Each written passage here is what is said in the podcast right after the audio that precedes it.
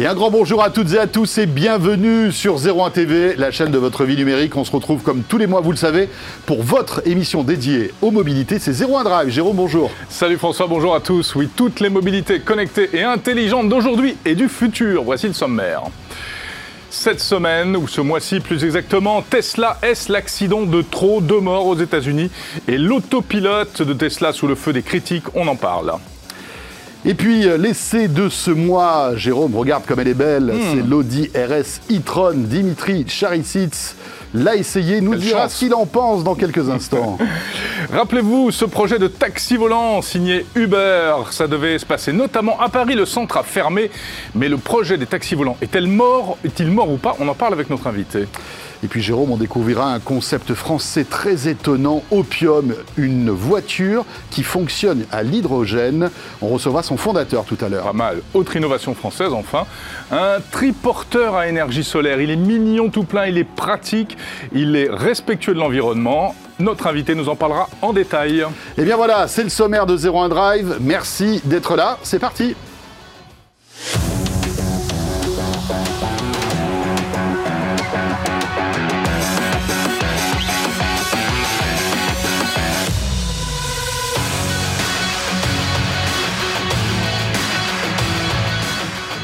Donc sur 01 TV, vous le savez, pour 01 Drive, avec toujours le hashtag 01 Drive hein, sur Twitter si vous voulez réagir au contenu de cette émission. On sait que vous êtes nombreux à nous suivre tous les mois. C'est vrai que c'est une émission euh, un peu particulière puisqu'on évoque toutes les mobilités, mais avec l'aspect tech, puisque c'est un peu l'ADN de 01 TV. Bien sûr, et aujourd'hui la mobilité est de, plus, en plus tech, mobilité connectée, mobilité respectueuse de l'environnement, électrique et donc évidemment hautement high-tech. On va commencer avec l'actu de ce mois-ci, en route.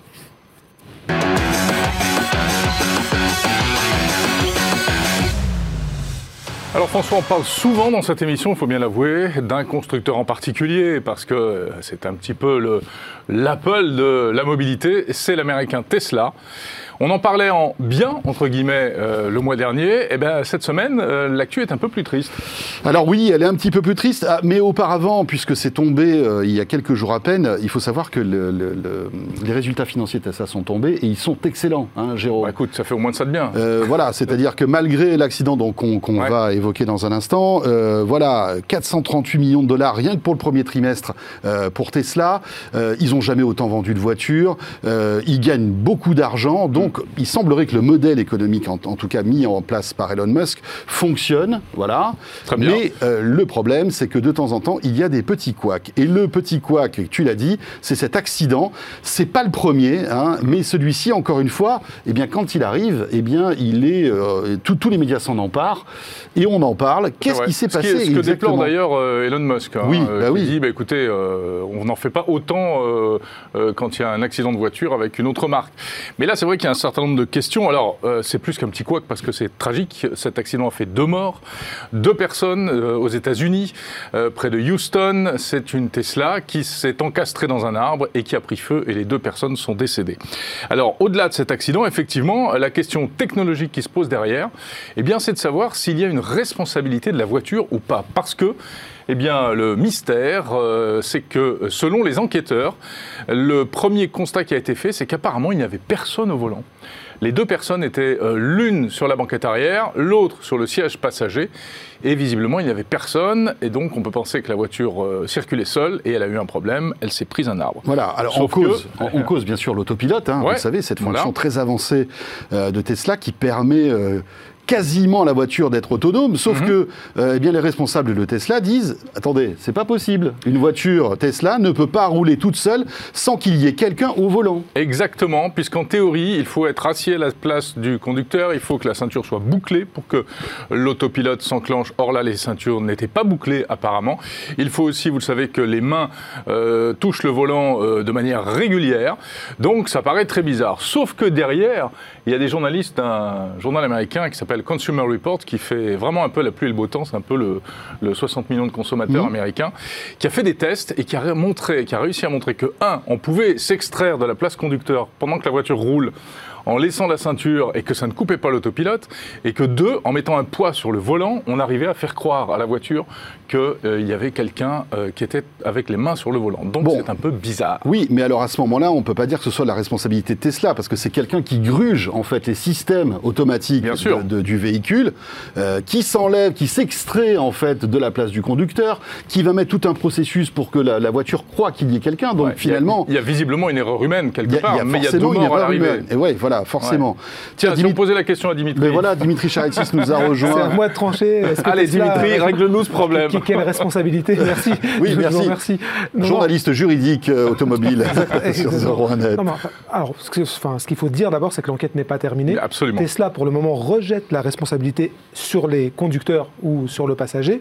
Et euh, bah, pour le moment, en fait, c'est simplement impossible de dire quoi que ce soit. Il faut vraiment savoir dans quelles circonstances a eu lieu l'accident. Et on ne le sait tout simplement pas. Donc, euh, si, si effectivement c'est l'autopilote qui est en cause, il faudra sans doute en tirer des conséquences. Mais pour le moment, ce n'est pas du tout certain. Donc, Tesla, maintient cette position. Tu es d'accord qu'on on peut pas conduire, enfin, on peut pas laisser une, Tesla s'autopiloter en quelque sorte toute seule sans qu'il y ait quelqu'un au volant? J'ai pas pu l'expérimenter parce qu'en France, euh, l'autopilote, il est beaucoup plus cadré en fait. Euh, les normes il, est, dégradé. il est dégradé. Mhm. Donc de, mon côté, enfin de, mhm. mon point de vue, c'est pas possible. Mais en France, ça n'allait absolument pas. Aux États-Unis, j'ai pas la possibilité de, répondre à cette question-là. Je ne l'ai pas testé aux États-Unis. C'est une vraie question, hein, euh, cela dit, cette histoire. En plus, euh, Elon Musk dit que de toute façon, euh, sur ce véhicule-là, il n'y avait pas l'option autopilote, full autopilote. Il ne l'avait pas acheté. Donc c'est encore un mystère de plus dans l'affaire. Dans enfin, clairement, c'est, enfin, on, verra, on verra au fur et à mesure de l'enquête. Pour l'instant, rien n'est tranché. Mais ça va être, de toute façon, c'est un débat qui est permanent avec les, les, voitures autonomes, mhm. qui va le rester. Et on aura d'un côté les personnes qui diront que ça reste un danger parce qu'on n'est pas maître de son véhicule, et de l'autre, les partisans de la voiture hmm. autonome qui diront que malgré tout, statistiquement, ça réduira à terme le nombre d'accidents. Donc ce débat-là, il est loin d'être tranché, c'est juste un épisode supplémentaire. Tout à fait, c'est exactement ça. Pour revenir à, cette, histoire, il faut savoir que la, la, police a constaté en fait qu'il n'y avait personne au volant euh, lorsqu'il y a eu ce choc-là. Mhm. Euh, voilà, c'est aussi une, information qu'il faut vérifier. Est-ce que, par exemple, l'importance du choc n'a pas fait déplacer, par exemple, les, corps? Enfin, il y, a plein de choses dont, qui, qui, Parce qu'en plus, il paraît que le volant était abîmé, donc... Voilà. On verra bien. Après, c'est une question de statistiques. Hein. Il faut savoir qu'il euh, y a peut-être des millions et des millions de kilomètres qui sont parcourus en autopilote. Euh, est-ce que finalement l'autopilote n'est pas plus fiable ou moins fiable? Ça, il faudrait avoir. Bah, c'est ce que dit Dimitri. Ça va être vraiment la question de presque de la question de société. Pour, le coup, c'est là-dessus que communique énormément mm. Tesla. Enfin, mm. Là, pour le coup, c'est limite un de leurs euh, modèles de communication. Ils, enfin, ils publient chaque année le nombre de kilomètres parcourus et les accidents qui ont eu lieu. Et forcément bah, comparé à une voiture thermique, c'est nettement moins. Mais cela dit, même aux États-Unis, à part sur certaines routes, on n'a pas le droit d'enlever de, ah, les mains du volant et de, passer en full automatique, hein. C'est uniquement dans certains États et dans certaines routes. Exactement. Le seul problème, c'est qu'en fait, il ne faudrait pas que ces constructeurs automobiles, avec toutes ces fonctions automatiques, déresponsabilisent en quelque sorte. C'est absolument. Les, conducteurs. Et euh, voilà, il ne faut pas se dire, bah, tiens, je vais essayer de gruger le système autopilote pour ne pas conduire et pour faire autre chose dans ma voiture, alors qu'on sait qu'encore une fois, c'est pas encore au point. Mais il y a plein de gens qui font ça. Hein. On voit toutes les vidéos euh, sur les réseaux de, gens qui se filment euh, les, mains, les, bras croisés ou en train de dormir pendant que la voiture conduit. Hein. Bon, ben voilà, on suivra de près tout cela. Et puis, c'est une vraie euh, question intéressante, hein, au-delà de, cet accident lui-même. On verra ce que, ce que donnera euh, évidemment l'issue de cette enquête. Autre actu, Jérôme, cette fois-ci, on revient en France. On revient en France. Si vous projetez d'acheter un véhicule électrique, eh bien, euh, dépêchez-vous, en fait. Car le bonus, le coup d'aile, le coup de pouce de l'État va diminuer. Alors, il avait monté, et puis il va rebaisser à partir du 1er juillet. Il va repasser de 7 à 6 000 euros pour les véhicules de moins de 45 000 euros, hein, on est d'accord. Bon, alors ça reste toujours assez confortable hein, comme aide. Hein, pas mal, mais c'est euh, toujours très intéressant. On perd 1000 euros. Quoi. On perd, on perd 1000 euros, c'était le niveau du bonus euh, avant la crise. Il a été prolongé. Normalement, cette, euh, cette fenêtre-là devait se fermer au 1er janvier. Mhm. Au final, elle a été étendue pour répondre, on va dire, à la crise liée à la, à la pandémie jusqu'en juillet. Donc, on peut encore en profiter pendant trois mois. Et note très importante, il devrait encore baisser à nouveau en janvier 2022. Ah il devrait descendre à 5 000 euros. Ah, Donc euh, voilà, ça c'est pour les, voitures à moins de 45 000, euros. Il est déjà inférieur pour les voitures de 45 à 60 000 euros. Il est de moitié et puis au-delà de 60 000 euros, on hmm. considère qu'il n'y a pas besoin de coup de pouce. Mais est-ce que c'est pas compensé par une baisse des prix des véhicules? Est-ce que ça va pas être compensé par une baisse des prix de l'électrique? Alors, le prix des véhicules n'a pas baissé. On va dire qu'aujourd'hui, il y a davantage de véhicules électriques qui sont à des prix accessibles, mhm. plus accessibles. Le, moins cher étant toujours la Dacia Spring à 16 000 euros pour faire court. voilà, il y, a une plus grande proposition. Mhm. Après, la voiture électrique coûte toujours plus cher qu'une voiture thermique. Après, il ne faut pas oublier que, évidemment, ce, bonus a été fait pour les, euh, les, automobilistes et les Français, mais aussi et surtout pour les constructeurs automobiles. C'est pour leur donner un coup de boost pour que les gens, en fait, soient incités à changer de véhicule. Hein. C'est, mhm. voilà, c'est bon dans les deux sens, on va dire. Hein. Oui, c'est vertueux. Bon, Parallèlement, le prix de la recharge rapide augmente. Mais bon, ça, c'est un autre sujet. Hein. c'est clair, c'est clair. Est-ce que l'énergie électrique euh, sera toujours gratuite quand on sait qu'aujourd'hui, euh, bien l'essence est lourdement taxée? Ça, ça, aussi, ça va être un débat qu'il va falloir quand même ouvrir un jour. Hein.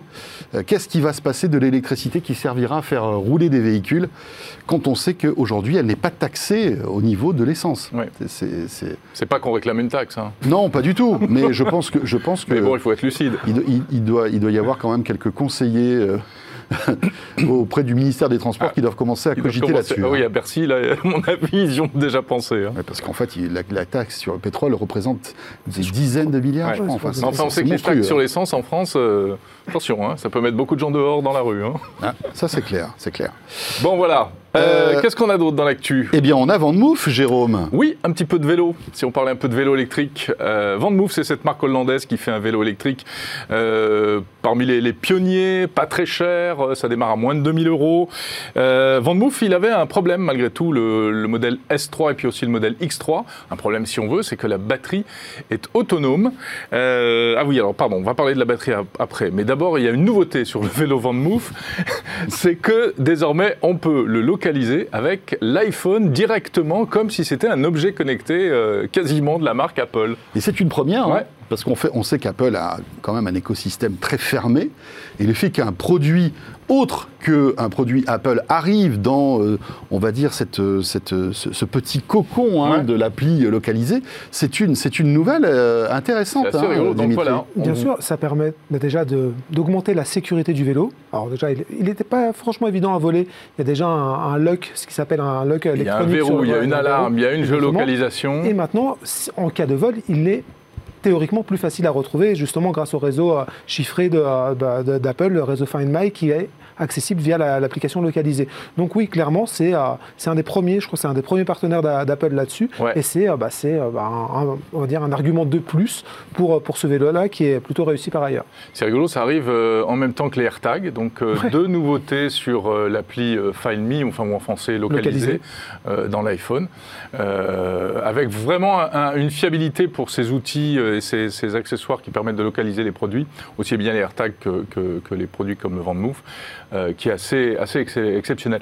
Un petit détail quand même, euh, ça ne marchera que sur le nouveau vélo Vendemove. Oui, ah, d'accord. Pas possible de faire la mise à jour. Ah, c'est dommage. C'est des vélos vendus à partir du début avril. Exactement. D'accord, donc en fait, on a changé un petit truc hardware à l'intérieur qui permet de rendre compatible avec. C'est rigolo parce que alors, ce qui a été ajouté au niveau hardware, euh, d'après les informations qu'on m'a données, c'est une, une puce effectivement. c'est donc du hard, mais uniquement non pas pour la fonction de localisation, mais pour la sécurisation des transmissions, afin que ce soit conforme avec les protocoles d'Apple. Et oui, bien sûr. Parce qu'en réalité, il aurait déjà pu être, euh, même les anciennes versions pourraient être euh, Mais elles n'auraient pas le degré de sécurité qu'exige Apple, en fait. Donc ça rentrait pas dans le cahier des charges d'Apple. Et donc ça veut dire que ce, ce Move a une puce 4G, alors? Il est euh, totalement connecté? C'est en Bluetooth, en l'occurrence. Ah, c'est en Bluetooth Enfin, c'est en Bluetooth. C'est le même réseau que les AirTags? Exactement. Oui, ouais, tout à fait. D'accord. C'est le même réseau que Mais il a, il a, également une puce 4G. Oui, mais alors comment ah, Voilà, on est d'accord. Parce que si, on, si on, le vole, il faut bien qu'il sera loin de mon smartphone. Il a les donc il n'y a pas de Bluetooth. Bah justement, en fait, le principe de, de, de, Find My, de Find My chez, chez Apple, c'est qu'une fois que c'est les objets qui appartiennent à un compte à Apple sont trop éloignés de leur propriétaire, ils passent en mode déconnecté et ensuite ils sont détectables par les autres produits Apple, euh, évidemment de manière anonyme, voilà, de manière anonyme et chiffrée. Et donc du coup, après, c'est un peu plus facile de les retrouver s'ils se trouvent à proximité bah, d'autres produits Apple. Mhm. Voilà, bon, Très bien. petite innovation sympa. Ouais, c'est intéressant. Et puis, ça, sera intéressant de voir de comment cet écosystème va s'élargir. Absolument. Et comment Apple d'autres marques qui va, vont... va agrandir, en fait, se, localiser. Pas mal. à propos de ce vélo Van Move, justement, alors ça, c'est une info qui, qui, intéressera surtout ceux qui possèdent déjà ce vélo. eh bien, donc c'est ce que je disais, il a, il, avait, il a un point faible malgré tout, c'est qu'on ne peut pas enlever la batterie, pas de batterie amovible. Et du coup, ça peut poser un problème dans certains cas. Eh bien, Van a la bonne idée de sortir une power bank, une, une batterie d'appoint pour le vélo. Et ça, euh, je crois que c'est quasiment une première, non euh, Alors, il, y a certains, il y, a certains constructeurs qui le font déjà, mais euh, c'est une batterie qui s'ajoute, enfin en fait, qui vient se coller à la, batterie existante. Et c'est relativement vilain la plupart du temps, parce que c'est juste un bloc batterie qui, qui, qui, vient se greffer sur, sur le bloc original. Là, pour le coup, Van a un petit peu travaillé pour l'intégrer au cadre. C'est plutôt joli, c'est triangulaire. Et puis surtout, c'est très utile, tu l'as dit, c'est une vraie galère de recharger son vélo quand on est, quand on est en appartement et qu'il faut le, mmh. le, monter. Là, on a juste à, retirer la batterie qui permet, en théorie, je précise, de faire 100 km. c'est une batterie de 370 watts, donc euh, voilà, ça permet de faire. Les 100 km, c'est vraiment. très euh, honnêtement, on ne les fait pas. à l'arrêt, quoi. Voilà, non, non, mais après, puis enfin, chez Move, c'est aussi euh, fonction de l'utilisation du bouton boost qui, qui voilà, donc c'est très compliqué. Mais bon, globalement, ça étend l'autonomie du vélo et c'est plutôt intéressant pour ceux qui ont déjà un vélo et ceux qui voudraient en acheter un autre. Et puis ce qu'il y, a de cool, c'est que ça permet aussi à tous ceux qui n'ont pas la possibilité de monter leur vélo Mhm. chez eux. Tout à fait. De, le recharger tous les soirs, en fait. Exactement. Exactement. Ça, c'est cool. Hein. Et autre très précision, euh, Van Moof ne sortira pas de nouveaux vélos cette année, contrairement à ce qui a pu être, euh, on va dire, euh, dit en début d'année. Cette année, ça sera la seule nouveauté vélo. La, décision a été prise d'améliorer un vélo existant, au contraire, par exemple, d'un cowboy qui lui va sortir bah, de, pas mal en termes de voilà, obsolescence, tout ça. Elle coûte, 3, elle coûte quand même presque 350 euros. C'est le prix, enfin c'est à peu près le prix, euh, le prix euh, équivalent chez Bosch. La batterie 500 watts chez Bosch, elle coûte entre 500 et 600 euros. Il n'y a, a, pas de surprise sur le prix. oui, voilà, c'est ça. Donc, elle euh, pèse presque 3 kg, donc ça fait 2,8 kg. Il faut l'ajouter. Ouais. Voilà, petit gadget, c'est rigolo, hein, tout ce qui se passe sur ces vélos électriques. c'est clair. Bah, des innovations presque comme sur les smartphones finalement. Il y a des accessoires de tous les côtés qui viennent se plugger. et bien voilà, et puis tout ça, vous pouvez le vivre tous les mois donc dans 01 Drive. 01 Drive, c'est aussi les les essais de Dimitri. On retrouve d'ailleurs son essai tout de suite.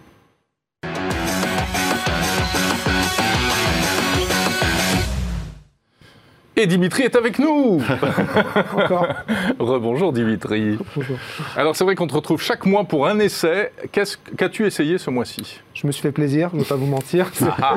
J'ai essayé bah, la grosse réponse d'Audi à la Tesla Model S, la toute nouvelle Audi RS e-tron GT. Alors, bien sûr, la, berline électrique sportive, c'est euh, l'Audi e-tron GT, et euh, j'ai eu la chance de l'essayer dans sa version, on va dire, la plus musclée, la plus haut de gamme, c'est la version RS.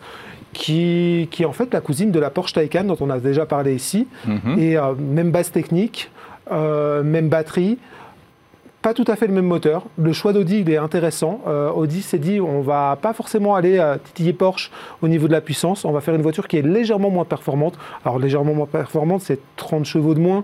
Euh, on est quand même en pic à 650 chevaux. ça reste un monstre. Hein. On, voilà, on va pas, on va pas se mentir. On a fait quelques, quelques petites accélérations, quelques 0 à 100. Ça se fait en 3 secondes 3. On est collé au siège. on a un torticolis voilà, après, voilà, c'est rigolo. Les Et par rapport à Porsche ou par rapport à Tesla, eh ben, C'est ça qui est intéressant. C'est de, voilà, c'est de comparer, c'est de comparer en fait cette voiture-là par rapport à ce qui se fait. Il y en a que trois en fait dans cette dans cette cour-là. Il y a Porsche, le Taycan, il y a la Tesla Model S et maintenant Audi. Et, euh, et là où c'est intéressant, c'est que bah, on se dit enfin enfin, les, constructeurs traditionnels ont une véritable réponse à la Tesla Model S. Alors, en termes d'accélération, c'est à peu près la même chose. On va pas, enfin voilà, voir, voir Model S, la, version plate du Model S va aller encore plus, plus loin avec une accélération en moins de 2 secondes, euh, un 0 à 100 en moins de 2 secondes. Voilà, c'est un avion à ce niveau-là. mais à côté de ça, la réponse euh, euh, des, constructeurs allemands dans, une, dans un premier temps, mais traditionnels dans l'ensemble, c'est de faire une voiture qui est beaucoup plus, on va dire, sympa à conduire, dans le mhm. sens où euh, la, la, Model S est une grosse berline, une routière très traditionnelle. On est l'approche est de, Porsche d'un côté et d'Audi de l'autre, c'est de faire des vraies voitures sportives. C'est-à-dire, alors effectivement, euh, c'est, enfin, on, peut vraiment se faire plaisir sur circuit, évidemment, mais aussi hmm. en dehors sur des petites, sur nationales, euh. dans le respect des, règles, évidemment, des limitations de vitesse. Mhm. Mais voilà, on prend beaucoup de plaisir à la conduire. Et, et la différence, Porsche est allé à fond sur la performance et Audi s'est dit, bon, ok, très bien la performance, mais là où c'est assez bluffant, c'est qu'ils ont aussi réussi à ajouter une touche de confort on est véritablement dans un cockpit quand on est à l'intérieur de, de l'e-tron GT, mais, euh, mais, on, mais on sait, on peut aussi... Mais sans compromis sur le confort. Voilà, on peut vraiment, on peut changer tout à fait, on peut passer en mode de, conduite confort et se prélasser, se balader tranquillement, profiter bah, d'un silence quasi total euh, et, et, en même temps euh, dérouler. C'est vraiment impressionnant. Cette e-tron, elle est 100% électrique. Hein. elle est 100% électrique. Pas de moteur thermique. Non, il y a, juste deux moteurs électriques synchrones. Du, classique en tout cas chez, chez Et alors quelle, euh, quelle, quelle est l'autonomie de la batterie là en fait Et là aussi, La capacité de la batterie. Alors la capacité de la batterie, c'est en, charge utile, c'est 84 kW. Et là aussi, c'est aussi intéressant parce que n'ayant pas choisi de faire comme du Porsche, c'est-à-dire euh, tout sur la performance, on obtient une performance qui est assez proche de Porsche, mais une autonomie qui est nettement supérieure. Ah, et euh, alors là aussi, on parle en cycle WLTP, on est soi-disant à 472 km avec une charge pleine. Donc voilà, en réalité, on est plus proche des, 400 quand on conduit de manière euh, normale et, euh, en dehors, on va dire, d'un circuit, mhm. d'un circuit prévu pour, pour augmenter les, perfs, les perfs en autonomie.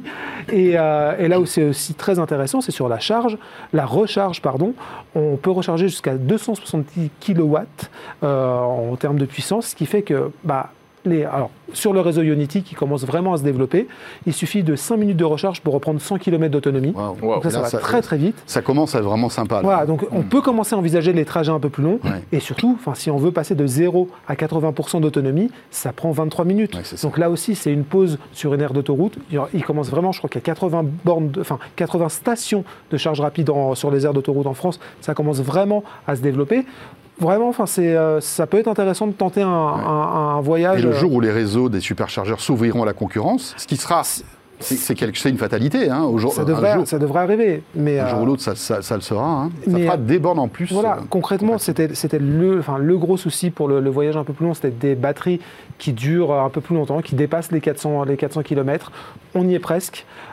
et surtout un réseau de recharge qui permet de partir sans se faire peur, en sachant que bah, à tout moment, on hmm. peut s'arrêter. 5 minutes pour 100 km ou 20 minutes pour reprendre. On n'est pas obligé de planifier. Exactement. Euh, Et puis là, où c'est aussi intéressant, c'est que euh, bah, sur ces voitures-là, chez Porsche comme chez Audi, on commence à intégrer justement cette logique-là quand on, a un planificateur d'itinéraire, quand on met, un, enfin, quand on met une, destination qui est relativement éloignée, en fonction de l'heure de la journée, il, euh, enfin, en gros, il vous propose de faire, bah, par exemple, votre grosse pause, celle de 20 minutes sur l'horaire de déjeuner, de reprendre, de refaire une pause de 2 heures que ce soit moins impactant. exactement. Et donc au final, les, les, les pauses techniques euh, de, de, la voiture correspondent en réalité aux pauses techniques du conducteur et ça colle plutôt bien. C'est juste que pendant ces temps-là, bah, on recharge la voiture au lieu de la poser sur un parking. Très bien. Est-ce qu'on peut se. Tiens, petite question en passant. J'allais me demander est-ce qu'on peut se la payer? J'allais te dire non, bien sûr. Quelle question, Léon? Oui, non. après, on verra la question. Oui, ça, ça, sera le feu d'artifice. est-ce qu'on peut faire confiance au, système de planification des, qui sont embarqués sur les véhicules? Parce qu'on n'entend pas forcément dire du bien. Hein. Écoute, en fait, pour le moment, la principe. Enfin, c'est pas, c'est pas si mal, c'est pas parfait, c'est pas si mal. Après, il faut quand je même. Parle toutes marques confondues. En, bah, en tout cas, pour l'avoir testé sur du trajet long chez Tesla, ça marche plutôt bien. Mhm. Euh, je l'ai fait une fois aussi avec la, l'ID4, la, la, nouvelle euh, Volkswagen et le SUV électrique. Ça marche pas trop mal. Après, euh, je pense qu'il ne faut pas non plus se, borner à ce que propose le, le, le, calcul, on va dire. C'est bien aussi d'utiliser une appli à côté. Ou juste la tête à un moment. C'est-à-dire que voilà, tu sais que tu vas faire une pause un peu plus longue à ce moment-là. Pourquoi ne pas rester un peu plus longtemps pour recharger ta voiture? Donc voilà, quelque part, euh, tu t'adaptes. Et le seul vrai, vrai inconvénient, c'est que quand tu t'en remets à ce planificateur, bah, tu es obligé d'oublier Waze et Google Maps, en gros des outils traditionnels. Et vraiment, l'étape qui serait très intéressante, c'est que ce genre d'outil arrive bah, sur nos applis de navigation habituelles. Oui, parce que finalement, on se retrouve à bord de ces véhicules à, avoir, switcher sans arrêt. avoir deux, deux, écosystèmes. C'est assez pénible. Bon, alors, alors tout ça, ça fait rêver, ça a l'air pas mal, hum. mais mais, ça coûte combien? Beaucoup trop cher, évidemment. Alors là, bah, ça va être intéressant de, de, de, se caler sur justement sur, Tesla. Les modèles équivalents. Le, modèle de base chez Tesla, il est à 90 000 euros. Le modèle pour de la base Tesla S, hein. pour la Tesla Model S, bien sûr. Mhm. Euh, bah, l'équivalent, donc mhm. du coup, chez Audi, il est à 100 000 euros, donc 2 000 euros plus cher. La version que nous on a essayé, dont on va vous parler un peu plus longtemps euh, sur sur 90 à 100, ça fait ça fait. Ça fait 10 000 euros d'écart, sachant que chez Audi, il faut quand même rajouter quelques options ah derrière. Audi aime beaucoup le principe des options, moins que Porsche, mais quand même. Et bah, la version que nous on a essayé, c'est-à-dire la, plus sportive, la RS, elle démarre à 150 000 euros. Et la version qu'on a essayé nous, équipée, très bien équipée, elle était à 180 000 euros. Donc encore, encore au-delà, mais avec des, options franchement passables. Le toit carbone, ça ne va pas parler à grand monde, ça ne va pas être très utile dans l'absolu. Ouais. Et par rapport à Porsche? Porsche est un peu plus cher. Porsche, enfin, Porsche la, différence avec Porsche, c'est que Porsche a, sorti un modèle d'entrée de gamme, euh, d'entrée de gamme, hein, je mets de gros guillemets là-dessus, à partir de 73 000 euros, il me semble, qui est une version propulsion de, de, son Taycan. Et euh, voilà, mais après, pour le reste, les, trois modèles précédents mmh. démarraient à peu près au même niveau de prix et vont légèrement au-delà sur la version Turbo S. Je crois que c'est 190 000 euros. Bon, bon ben voilà pour cette euh, oui, oui, il va falloir euh, revendre quelques OE, je pense. oui, alors ça c'est clair. Et puis bon, euh, est-ce qu'on a droit On n'a même pas droit au bonus de 5 000 euros là À partir de 60 000 euros, c'est fichu de hein, toute façon. ouais. c'est clair. Plus de bonus. Un, peu, un peu, logique. C'est logique. C'est logique. bien, sûr. Bon, beau véhicule en tout cas. Oui. Sympathique. Merci beaucoup Dimitri. Merci, à toi. Tiens, si tu veux, tu peux rester avec nous parce qu'on va découvrir un, concept assez intéressant de véhicule à hydrogène. Parler d'autonomie et de vitesse de recharge, alors là ça va un peu plus vite. Et euh, on accueille tout de suite notre prochain invité.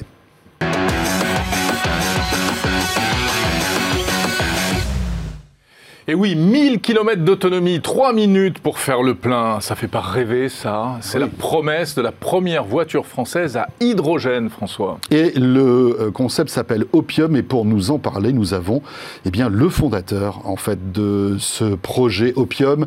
Premier constructeur, donc 100% hydrogène. Olivier Lombard, bonjour. Bonjour. Merci bonjour, Olivier. d'être avec nous. Alors, Olivier, vous êtes un, fin connaisseur du monde automobile, hein, euh, puisque, rappelons-le, euh, bah, vous êtes pilote automobile. Euh, euh, vous avez remporté beaucoup de prix et ce qui est intéressant, c'est que voilà, vous faites votre pivot en quelque sorte dans votre carrière et vous devenez entrepreneur avec ce concept d'opium. Est-ce que vous pouvez nous expliquer ce, ce que c'est? Oui, alors effectivement, j'ai été euh, pilote automobile pendant d'assez nombreuses années dans l'écosystème hydrogène, puisque l'objectif c'était de, de, développer la première voiture de course à hydrogène, que j'ai fait pendant 7-8 ans. Euh, et, puis c'est là qu'est née un petit peu cette vision et cette idée d'un nouveau constructeur automobile euh, euh, qui s'appellerait Opium et qui, a pour vocation bah, justement de commercialiser la première berline à hydrogène au monde à horizon 2025. Alors Opium avec un H, mais bon déjà il y a toute une promesse. Hein. Oui, ouais, c'est vrai. Mais c'est vrai qu'Opium, c'est finalement c'est vrai que c'est une voiture, mais c'est aussi plus que ça, c'est une philosophie. Et ce qu'on recherche, c'est vraiment d'avoir un, équilibre entre la technologie l'homme et, euh, la nature. Euh, donc voilà, ça va au-delà d'un, finalement d'une automobile, d'un produit technologique, c'est vraiment mhm. quelque chose de, plus recherché. Alors c'est un pari qui est très ambitieux, hein, parce que la promesse euh, que vous faites est incroyable. Je le disais, 1000 km d'autonomie, euh, l'hydrogène qui permettrait une recharge très rapide, mais malgré tout, l'hydrogène, on le sait, ça reste un, pari pour l'instant, parce que c'est une vieille histoire, on n'arrive pas vraiment, on n'a jamais vraiment réussi à créer des, des, véhicules à hydrogène pour monsieur et madame tout le monde. où en êtes-vous et comment est-ce que vous vous envisager de dépasser ces, problèmes et ces barrières Alors, Aujourd'hui, on en est. Euh, le projet est extrêmement bien lancé. Euh, on a d'ailleurs un premier démonstrateur euh, technologique qu'on va présenter au mois de juin. et, puis, je pense que c'est là tout l'enjeu d'Opium finalement. C'est vraiment d'ouvrir la voie grâce à, ce, véhicule qui va faire un peu office de, vitrine technologique. moi, j'ai, encore une fois, ça fait longtemps que je gravite autour de cette technologie, donc j'ai pu vraiment en apprécier le niveau de performance et la maturité. Et donc l'objectif, c'est vraiment qu'on puisse amener cette technologie hydrogène dans le véhicule de, bah, de monsieur et madame tout le monde. Et de quelle manière? Vous pouvez nous parler un peu de, enfin, au niveau technique, vous avez euh, fait des, avancées euh, spécifiques? Alors, pour vous expliquer rapidement comment mhm. ça fonctionne un, véhicule à hydrogène, enfin un système à hydrogène, c'est très simple en fin de compte. On envoie d'un côté de l'oxygène, de l'autre de l'hydrogène, euh, qui vont se rencontrer sur ce qu'on appelle des cellules, et vous allez avoir des réactions électrochimiques sur ces cellules. Et c'est ce qui va générer l'électricité qu'on va envoyer au moteur électrique et qui vont hmm. permettre de propulser le véhicule. Donc elle fabrique sa propre électricité Exactement. en fait. Je, Suivant ma, pédale d'accélérateur, je vais produire mon électricité et donc propulser le véhicule. Et aujourd'hui, nous, la chance qu'on a, finalement, c'est de partir d'une page blanche. Et à la différence des constructeurs qui, ont d'ores et déjà quelques véhicules à hydrogène, nous, c'est euh, on construit le véhicule autour de la technologie hydrogène. Mhm. Ce qui nous permet finalement de pouvoir optimiser tous les ensembles et les sous-ensembles du véhicule pour avoir vraiment le meilleur véhicule possible avec cette techno. Et concrètement, par rapport à Toyota qui commercialise déjà un véhicule à hydrogène, c'est quoi la différence d'approche? Bah, finalement, c'est celle-là. C'est-à-dire que euh, euh, c'est vraiment la, philosophie, c'est de construire un véhicule en partant de zéro. Et autour de cette technologie. Typiquement, vous me parlez de Toyota ou Honda. c'est vrai que leurs véhicules, c'est plutôt des, des, plateformes existantes dans lesquelles ils vont mettre une technologie innovante. Alors nous, c'est le contraire. On a cette technologie innovante qui offre des possibilités, bah, 1000 km d'autonomie, 3 minutes de recharge, et on va construire finalement le véhicule autour. Donc la philosophie est différente. Et nous, ça nous permet d'être beaucoup plus créatifs finalement par rapport aux différentes briques qu'on veut mettre dans ce véhicule. Alors Olivier, euh, créer un véhicule comme ça, euh, from scratch, comme on dit, ça coûte beaucoup, beaucoup, beaucoup d'argent. Euh, votre ambition, vraiment, à terme, c'est quoi? C'est de fabriquer votre véhicule et de le commercialiser ou alors de développer une technologie qu'après vous pourriez proposer à des constructeurs automobiles? Quelle est votre, vision? Non, c'est vraiment de pouvoir développer la technologie. Aujourd'hui, on a, énormément d'experts techniques qui connaissent la technologie de l'hydrogène par cœur. Et donc notre ambition, c'est vraiment de pouvoir développer notre propre système qui va équiper nos véhicules. après, effectivement, on peut peut-être envisager de pouvoir démocratiser cette technologie et la proposer à différents constructeurs ou sociétés qui émergeraient et qui auraient besoin finalement mmh. d'un système avec cette technologie. Alors l'hydrogène, c'est vrai que il y a le plan hydrogène du gouvernement, hein, où il y, a des, milliards qui ont été mis sur la table, mais plutôt, d'après ce que j'ai compris, la stratégie, c'est plutôt de, privilégier, on va dire, les transports lourds hein, pour l'hydrogène, mmh. c'est-à-dire les camions. plutôt que les euh, véhicules individuels comme ça. Moins que les, véhicules individuels. Et vous, vous êtes persuadé du contraire, c'est-à-dire que le, le véhicule individuel peut rouler aujourd'hui à l'hydrogène? Ça a du sens? Oui, ça, a beaucoup de sens. Euh, effectivement, il y, a beaucoup de discussions aujourd'hui autour des, utilitaires et des transporteurs, parce qu'on parle de longue distance et de, charges embarquées qui sont très importantes. Donc des batteries, ça n'a absolument aucun sens. Euh, et la technologie hydrogène est le bon choix pour ces petits deux segments. Mais en fin de compte, euh, la technologie, elle, peut être intégrée dans un véhicule de route. Donc pourquoi ne pas le faire, sachant que ça offrira effectivement bah, une autonomie beaucoup plus longue que les véhicules à batterie? Mhm. Donc aujourd'hui, nous, notre challenge, c'est justement bah, de développer cette techno et de l'intégrer dans ce, dans ce véhicule de route. Alors il y a beaucoup de défis techniques, hein, parce qu'il n'y a pas beaucoup de batteries sur un véhicule à hydrogène, mais par contre il faut stocker l'hydrogène, euh, donc il faut que ce soit sûr, parce que c'est explosif malgré tout. Puis il faut le produire, il faut le produire de manière propre. Bien sûr. Et puis il faut le euh, distribuer, il faut trouver des endroits où on peut faire le plein. Le transporter, le transport et le stockage, ça reste quand même toujours les problématiques majeures de, de, cette, euh, de ce combustible. oui, c'est vrai. C'est vrai le, Alors, nous, aujourd'hui, on va s'appuyer sur un, comment dire, un fournisseur de, de, stockage pour la voiture, donc qui connaît le, sujet euh, par cœur, que ce soit sur les aspects sécurité ou que ce soit sur les aspects innovants qui vont nous permettre finalement d'avoir de pouvoir stocker l'hydrogène euh, pour atteindre notre autonomie. et c'est vrai, vous avez raison, le, un élément important, c'est l'infrastructure. mais je vois toujours la façon, c'est-à-dire on, on part d'un point A pour aller à un point B effectivement, aujourd'hui, on est à un point A où il y a un réseau qui n'est pas euh, forcément euh, très développé, mais quand Tesla a sorti son Model S, euh, bah, le réseau de superchargeurs n'était pas non plus très important. Mais par contre, on a quand même une très bonne visibilité sur ce qui va se passer entre 2025, quand on va commercialiser le véhicule, et 2030. Et toutes les, tous les plans et les investissements qui ont été annoncés montrent qu'il va y avoir un réseau qui va être très très important. Donc il y aura des stations en fait de recharge à l'hydrogène un peu partout hmm. en France, c'est ça? Il y aura, Et vous vous appuierez sur ce réseau? Et on va s'appuyer sur ce réseau. La, la différence avec la voiture électrique, c'est que en dehors du superchargeur, on avait quand même la possibilité de charger à la maison. C'est un peu hmm. plus compliqué avec l'hydrogène. du coup, vous êtes malgré tout plus dépendant de l'infrastructure. Alors c'est vrai, mais la recharge à la maison, elle est quand même très compliquée parce que, euh, enfin, ça met beaucoup de temps finalement en une nuit. Euh, c'est quand même compliqué. Donc, euh, oui, mais en euh, général, la voiture, la nuit, elle ne bouge pas. Quoi, donc elle est rechargée. Ça représente toujours 80% des recharges de voitures électriques. Bon, alors bien sûr, sur, euh, pas, on ne parle pas de recharger une, mm. batterie de 90 kW en, si peu de temps, mais, euh, mais malgré tout, dans l'usage, les gens rechargent davantage à la maison, et parce que peut-être que l'infrastructure n'est pas suffisamment développée, mais c'est ce qui se passe actuellement.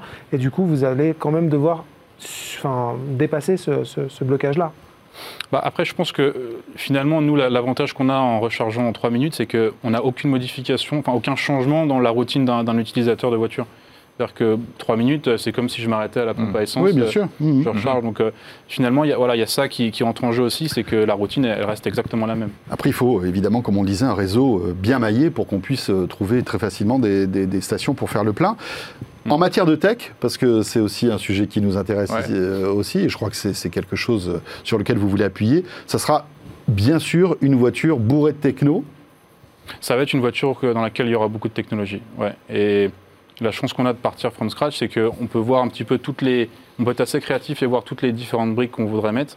Enfin, Qu'est-ce qui existe aujourd'hui? Quelles seront les avancées technologiques, par exemple sur la conduite autonome, euh, par exemple sur tout ce qui va être interface utilisateur, sur la connectivité? Qu'est-ce que vous voudriez euh, ajouter qui n'existe pas aujourd'hui? Alors aujourd'hui, une grosse brique technologique qu'on veut ajouter, c'est la blockchain. Ah oui, la blockchain. et pourquoi? Parce que, bah, par exemple, en parlant de connectivité, il y a énormément de data et de plus en plus de data qui sont partager, échanger entre, par exemple, l'utilisateur, le véhicule, euh, l'écosystème euh, technologique autour mhm. de l'utilisateur. Et la blockchain, ça permet justement de pouvoir sécuriser de manière euh, très importante toutes ces données. Aujourd'hui, on, parle beaucoup mhm. de la, on parle beaucoup de la blockchain et de la, crypto-monnaie, mais la crypto-monnaie, c'est que la, surface de, l'iceberg finalement. Ça, ça, permet énormément d'autres choses et nous, mhm. c'est ce qu'on ce qu'on veut faire. Et est-ce qu'on a une idée du prix euh, de cette voiture lorsqu'elle sortira en 2025, Olivier? Oui, ça va autour de 120 000 euros. 120 000 euros. Bon, vous avez déjà un testeur hein, qui attend. Hein. Il est là devant vous. Je, vous envoie le bon de commande. Pour tester. Pas euh, pour tester, hein. il n'achète pas. Tester hein. pour une, fois, une, fois, que vous l'aurez testé, vous allez l'acheter. Peut-être, on verra. Merci beaucoup Olivier. Merci, Merci Olivier Lombard. Plein de, plein de bonnes choses donc à ce projet Opium qu'on va suivre de près. Bon alors Jérôme, là, euh, notre prochain invité, avec notre prochain invité, on va aller moins vite. On va aller moins vite, on va revenir à des choses un peu plus, euh, on va dire, modestes, mais euh, très innovantes et très sympas. Regardez ça.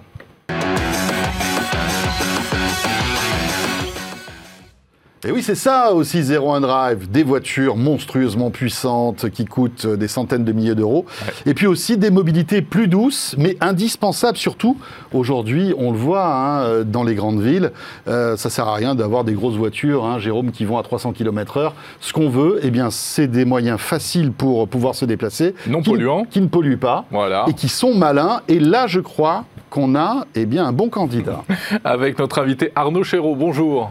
Bonjour Jérôme, bonjour François. Bonjour Arnaud, fondateur donc de Wello. Exactement. Alors on s'était déjà rencontrés. Tout à fait. Arnaud, euh, à l'époque de Vivatech, c'était il y a quelques temps de cela. C'était au début de l'histoire de Wello. C'était au 2019, effectivement. Euh, Wello commençait à présenter euh, ses produits dans l'Hexagone après, euh, après la Réunion, et donc euh, pour poursuivre son développement. Voilà, puisque vous venez de la Réunion, c'est un produit qui, est mis en, qui a été euh, développé en grande partie à la Réunion. Conçu, développé et utilisé par des clients grands Alors, rappelez-nous ce que c'est exactement Wello. Eh ben, écoutez, l'objectif de Wello, ça a été de prendre le meilleur des deux mondes, entre le vélo et la voiture, c'est-à-dire une agilité, des aspects écologiques, économiques, une facilité de stationnement que l'on retrouve avec le vélo, et puis également une capacité d'emport, une protection aux intempéries, à la circulation, une connectivité que l'on peut retrouver euh, sur la voiture. donc, en fait, c'est un vélo avec un toit, pour, euh, pour résumer.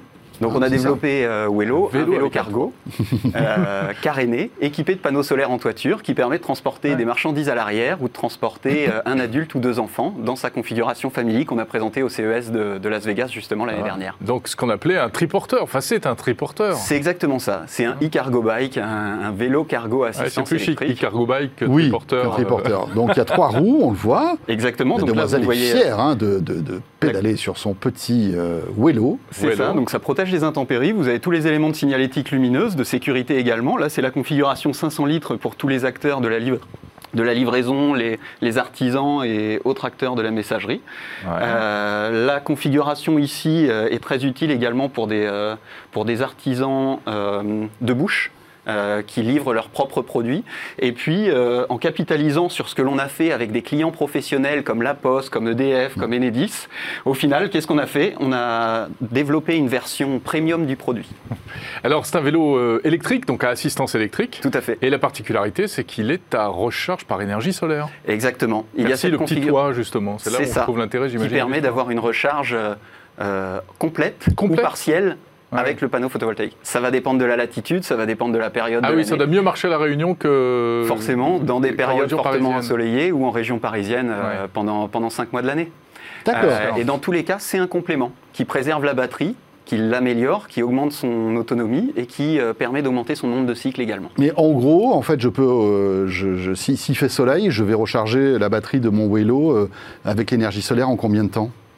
En une journée, euh, sachant qu'on a 60 km d'autonomie sur un vélo. Mhm. Avec un fort ensoleillement, on va recharger pour pouvoir pousser l'autonomie jusqu'à une centaine de kilomètres ou recharger une quarantaine de kilomètres, sachant que la plupart des utilisateurs font 25-30 km par jour, donc on arrive à recharger sa batterie. Et ça n'existait pas, ce concept de, véhicule? Alors il y avait quelques concepts qui existaient. Mais on a essayé de le faire de la manière la plus aboutie possible, mhm. avec également des performances liées à la connectivité du produit, à la data, c'est-à-dire que l'utilisateur peut se connecter très facilement à la plateforme, suivre son vélo, savoir quel est son niveau de batterie le soir avant de repartir le lendemain, des choses comme ça. Euh, et vous avez vu quelques véhicules dans la configuration premium euh, être présentés. Et, euh, donc, fort justement de, de, ces configurations technologiques solaire, connectivité, inclinabilité du produit qui lui. Oui, c'est joli dans les virages, on voit bien qu'elle. Euh, assez, euh, assez féline. Euh, on, a au Mans des artisans avec un fort savoir-faire sur tout ce qui est matériaux, sur usinage de précision lié au sport automobile. Et, donc, de plus en plus de clients particuliers nous demandent une version premium de ce produit. Parce qu'au départ, c'est pour les professionnels, pour les, livreurs, etc. C'est la question que j'allais vous poser. Est-ce que finalement, pour des particuliers, ça a du sens d'avoir ce type de vélo? De plus en plus. C'est-à-dire que à l'initial, on a commencé par les professionnels parce qu'ils ont été parmi les premiers à s'engager en termes de véhicules sur des, euh, modifications de flotte vers des solutions mhm. euh, durables vertueuses, ce que l'on a avec l'électrique et avec le photovoltaïque. Euh, et puis de plus en plus, les particuliers aujourd'hui se disent, mais finalement, est-ce que je n'aurai pas qu'une voiture dans ma famille? Par exemple une opium et puis euh, un vélo. c'est le grand euh, écart au niveau prix. Hein. Alors l'opium. les deux sont euh, français, monsieur. Ah voilà, ça c'est bien. Une opium pour les grands trajets et puis pour tous les trajets urbains, emmener ses enfants à l'école, aller faire ses courses, aller au travail. Enfin, les enfants, on les met où là dans Alors on a la configuration bah, famille derrière. qui va sortir très prochainement que vous on allez les met pas dans le. Enfin moi, mes enfants, je les mets pas dans les. tu les mets pas dans le coffre. Dans le coffre, non, vous voyez. Ils peuvent courir derrière, non Si tu roule au quotidien avec avec mes enfants. Une configuration de l'équipe également et on a de nouveaux bêta testeurs juste avant de sortir cette version Family qui arrive le mois prochain. Ok. Alors, combien coûte un Wello alors la configuration euh, professionnelle, en général, euh, la gamme Access, nos clients euh, l'achètent entre 9 000 et 10 000 euros. Mhm. Et puis la version Premium commence à partir de 14 990 TTC. Et ça, c'est vous dites professionnel, donc si je suis un particulier, je vais payer combien? 10 bah, 000, c'est ça. Hein. alors si vous prenez la gamme Premium avec les différents aménagements complémentaires, mhm. la gamme Family, etc. Vous avez le choix entre différents niveaux d'options, différentes peintures, et donc ça va aller de 10 000 à 15 000 euros typiquement. Mais Arnaud, c'est quand même cher. C'est le prix aujourd'hui d'une petite voiture. Hein. On voit que la Dacia Spring euh, peut, peut, tourner autour des 12 000 euros. Tout à fait.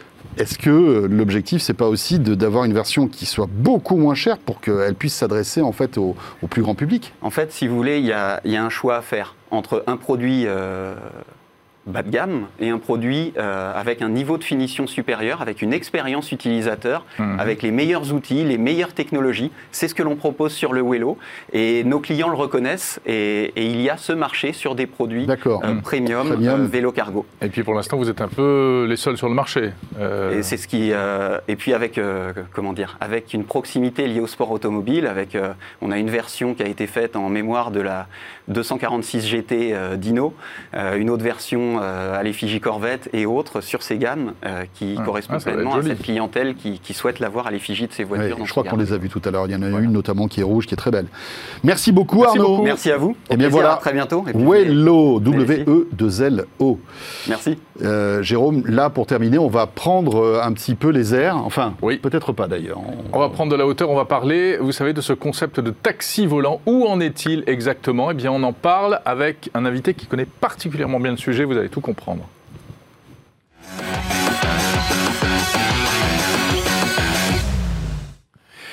Et oui, Rappelez-vous, euh, on, les avait, on en avait parlé déjà ici dans 01 Drive. Euh, à Paris était en train de se préparer euh, le taxi volant du futur sous l'égide de Uber. Hein, C'était un centre, c'est un centre de recherche mhm. qui, je parle au passé malheureusement, eh bien fonctionnait à Paris pour la mise au point de ces taxis volants. Et nous avions reçu le directeur François Sillon. Alors le centre de recherche a fermé, François, décision d'Uber qui a considérablement réduit la, la voilure pour euh, beaucoup de ces projets. pour, pour, beaucoup de choses, hein. ça a été le cas aussi pour la voiture, le véhicule autonome hein, du hein, qui s'est pris euh, un coup dans l'aile, si je puis dire. Et là aussi, donc, avec euh, cet arrêt de ce projet de drone. Arrêt clair et net, pur et simple, mais on avait quand même envie de faire le point justement avec François Sillon, le directeur du centre de recherche d'Uber à Paris que nous avions reçu à l'époque et qui est à nouveau notre invité aujourd'hui. Bonjour François. Bonjour. Bonjour. Alors, petite précision, vous avez quitté la direction d'Uber, François, depuis. Hein Oui, c'est-à-dire que le centre étant fermé, techniquement, là, je suis encore en train de terminer mon préavis, mais je suis euh, licencié comme tous les autres salariés. Donc, je suis l'ancien directeur de, ce centre qui n'existe plus. L'ancien directeur du centre de recherche d'Uber euh, Elevate. Euh, d'abord, on peut peut-être revenir un petit peu sur cette décision. Vous pouvez nous, nous éclairer un peu Pourquoi est-ce que Uber a pris cette décision de fermer, fermer ce centre, en fait? C'est un, peu un, dommage collatéral. En fait, Uber a été évidemment très impacté par la crise, euh, du Covid. Hein, ça, c'est clair. C'est une entreprise qui euh, fournit, en fait, à travers sa plateforme technologique, des services de transport. Donc, il y a eu un coup d'arrêt assez fort en 2020 et on n'est toujours pas vraiment euh, remis de ça pour les transports. Par contre, c'est vrai qu'il y a eu aussi un fort développement des activités de livraison. Donc, l'un dans l'autre, il y a eu un tas de décisions stratégiques qui ont été prises et qui ont mis Uber dans une situation que le PDG qualifie aujourd'hui de plutôt positive c'est-à-dire qu'au fur et à mesure qu'on va avoir une reprise, Uber est bien positionné pour récupérer de l'activité. Alors ceci étant, la décision a été prise, vous faisiez allusion à la voiture autonome, de, pour Uber de se séparer d'activités de développement qui étaient très gourmandes en, investissement et qui ne rapportaient pas encore. C'est mhm. notamment le cas du développement des voitures autonomes. C'est à beaucoup plus petite échelle le cas du développement des activités de mobilité aérienne telles que Uber Elevate.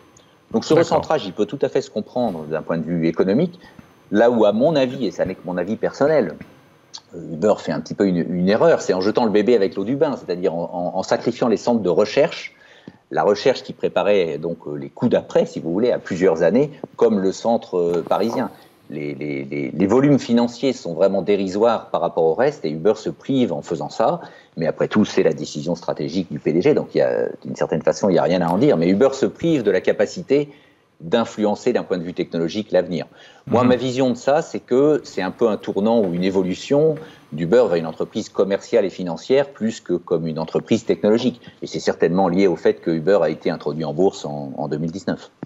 Ah oui. Alors donc, on l'a dit, vous ne parlez plus du tout au nom de Uber, euh, mais racontez-nous un petit peu quand même ce que faisait ce centre. Alors, ben, ce que je peux dire en tout cas, c'est que ça a été ça a été une aventure extraordinaire. Donc ça, je pense que tous les gens, euh, les employés qui ont participé à ce centre ont vraiment vécu une, période euh, très excitante et très intéressante. Donc euh, il faut savoir quand même qu'on avait recruté, on était 15 personnes à la fin de l'année dernière, et on a réussi à recruter des gens qui venaient de 7 pays différents. Et ça, c'est un peu un indicateur, ça montre d'une part l'attractivité de la France, et puis l'intérêt que le, le projet suscitait chez les scientifiques, y compris chez les jeunes il y a eu six stages de recherche, trois doctorats. Enfin, vraiment, il y avait un enthousiasme, une effervescence scientifique qui était, euh, qui était incroyable. Alors, ce qu'on a fait pendant cette période, on a déjà obtenu des résultats. C'est-à-dire qu'on a travaillé, par exemple, sur la gestion du trafic aérien. Si on imagine à terme d'avoir ces véhicules volant en ville, il va falloir gérer le trafic aérien d'une façon beaucoup plus automatisée. Donc, on a des premiers résultats d'automatisation. On a travaillé aussi sur, beaucoup sur l'aspect euh, d'apporter des garanties en vue de la certification de ces systèmes, puisque quand on est dans l'aéronautique, évidemment les facteurs de sûreté sont cruciaux, et donc il faut certifier l'ensemble des logiciels, l'ensemble des, euh, appareils et l'ensemble des systèmes automatisés. Donc là, on a développé des langages qui permettent de faire ça. On a aussi travaillé sur l'optimisation de la gestion d'une flotte de véhicules. Comment faites-vous quand il y a une demande qui n'est pas connue à l'avance, qui est dynamique euh, donc on ne sait pas exactement qui va vouloir voyager à quel moment. Comment faites-vous pour garantir que vous aurez un véhicule au bon endroit, au bon moment, et surtout dans le bon état de charge de la batterie? Donc sur tous ces domaines, on a euh, obtenu des résultats scientifiques, donc qui sont en cours de publication dans les, dans les journaux scientifiques. Et puis euh, le plan était d'arriver à diffuser un certain nombre de logiciels en open source pour permettre finalement, pour faciliter euh, la prise en main de toutes, ces, de toutes ces innovations par tous les acteurs de l'écosystème de la mobilité aérienne. Mhm. de ce point de vue-là, je pense qu'on était sur une excellente trajectoire. Vraiment, ça, ça marchait très bien.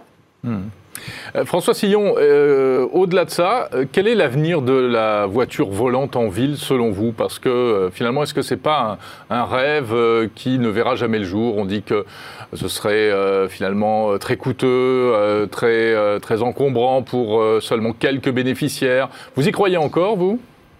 Moi, j'y crois toujours et, je crois que les, critiques que vous évoquez, elles peuvent être fondées si on imagine que euh, on veut se mettre dans des scénarios comme, comme dans le film Le Cinquième Élément, avec des, avec des embouteillages en l'air, avec euh, une espèce de, de, report de, de, tout ce qui se passe au sol vers la troisième dimension. C'est pas ça euh, l'idée de la mobilité aérienne, c'est vraiment de l'utiliser dans les situations pour lesquelles elle apporte vraiment quelque chose. Et donc moi j'ai toujours, par exemple, dit que ce développement devait se faire en lien avec les, les collectivités locales, les organisateurs de, transport à l'échelle d'une métropole, pour voir mmh. vraiment de quelle façon ces systèmes pouvaient être utiles.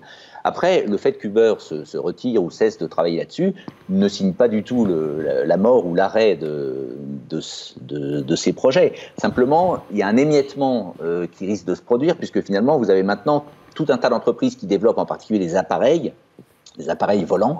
Et Uber jouait un rôle vraiment fédérateur et intégrateur à travers, par exemple, l'organisation de conférences internationales sur ces sujets-là, où vraiment tout le monde venait d'une certaine façon sur un, en terrain neutre, d'une certaine façon, euh, travailler avec Uber pour euh, l'émergence de ces, de ces systèmes. Alors maintenant, vous avez euh, des dizaines d'entreprises qui continuent à développer ces appareils, et à mon avis, oui, ça verra le jour.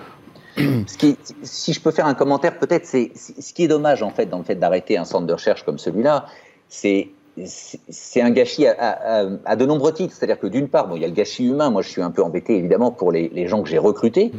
euh, pour participer à ça, en particulier les jeunes, les jeunes qui démarrent des doctorats et pour qui euh, ils se retrouvent un petit peu sur le carreau. Donc ça, c'est vraiment dommage.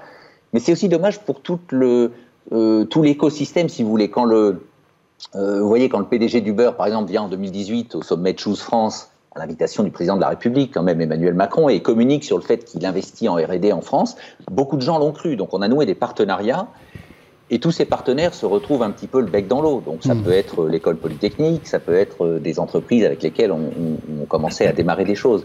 Donc ça, c'est un petit peu dommage. Ceci étant, hmm. ces entreprises vont continuer, évidemment. Tous ces gens-là ne sont pas euh, dépendants, euh, dépendants pour leur survie euh, de travailler avec Uber. Moi, ce que je trouve dommage, c'est qu'on aurait pu, par exemple, travailler à trouver un repreneur. on aurait pu chercher à ce que voilà l'effort qui avait été fait de démarrer ce centre de recherche finalement bénéficie de nouveau à l'écosystème hmm. de la mobilité aérienne et puis à l'écosystème de l'innovation en France et en Europe. On hmm. aurait pu imaginer une reprise par les salariés. Bon, malheureusement, tout ça, euh, Uber n'était pas intéressé. C'est le, le, côté un petit peu direct et sec. Euh, ah, ben à l'américaine. oui. quand on change de stratégie, euh, ça fait mal.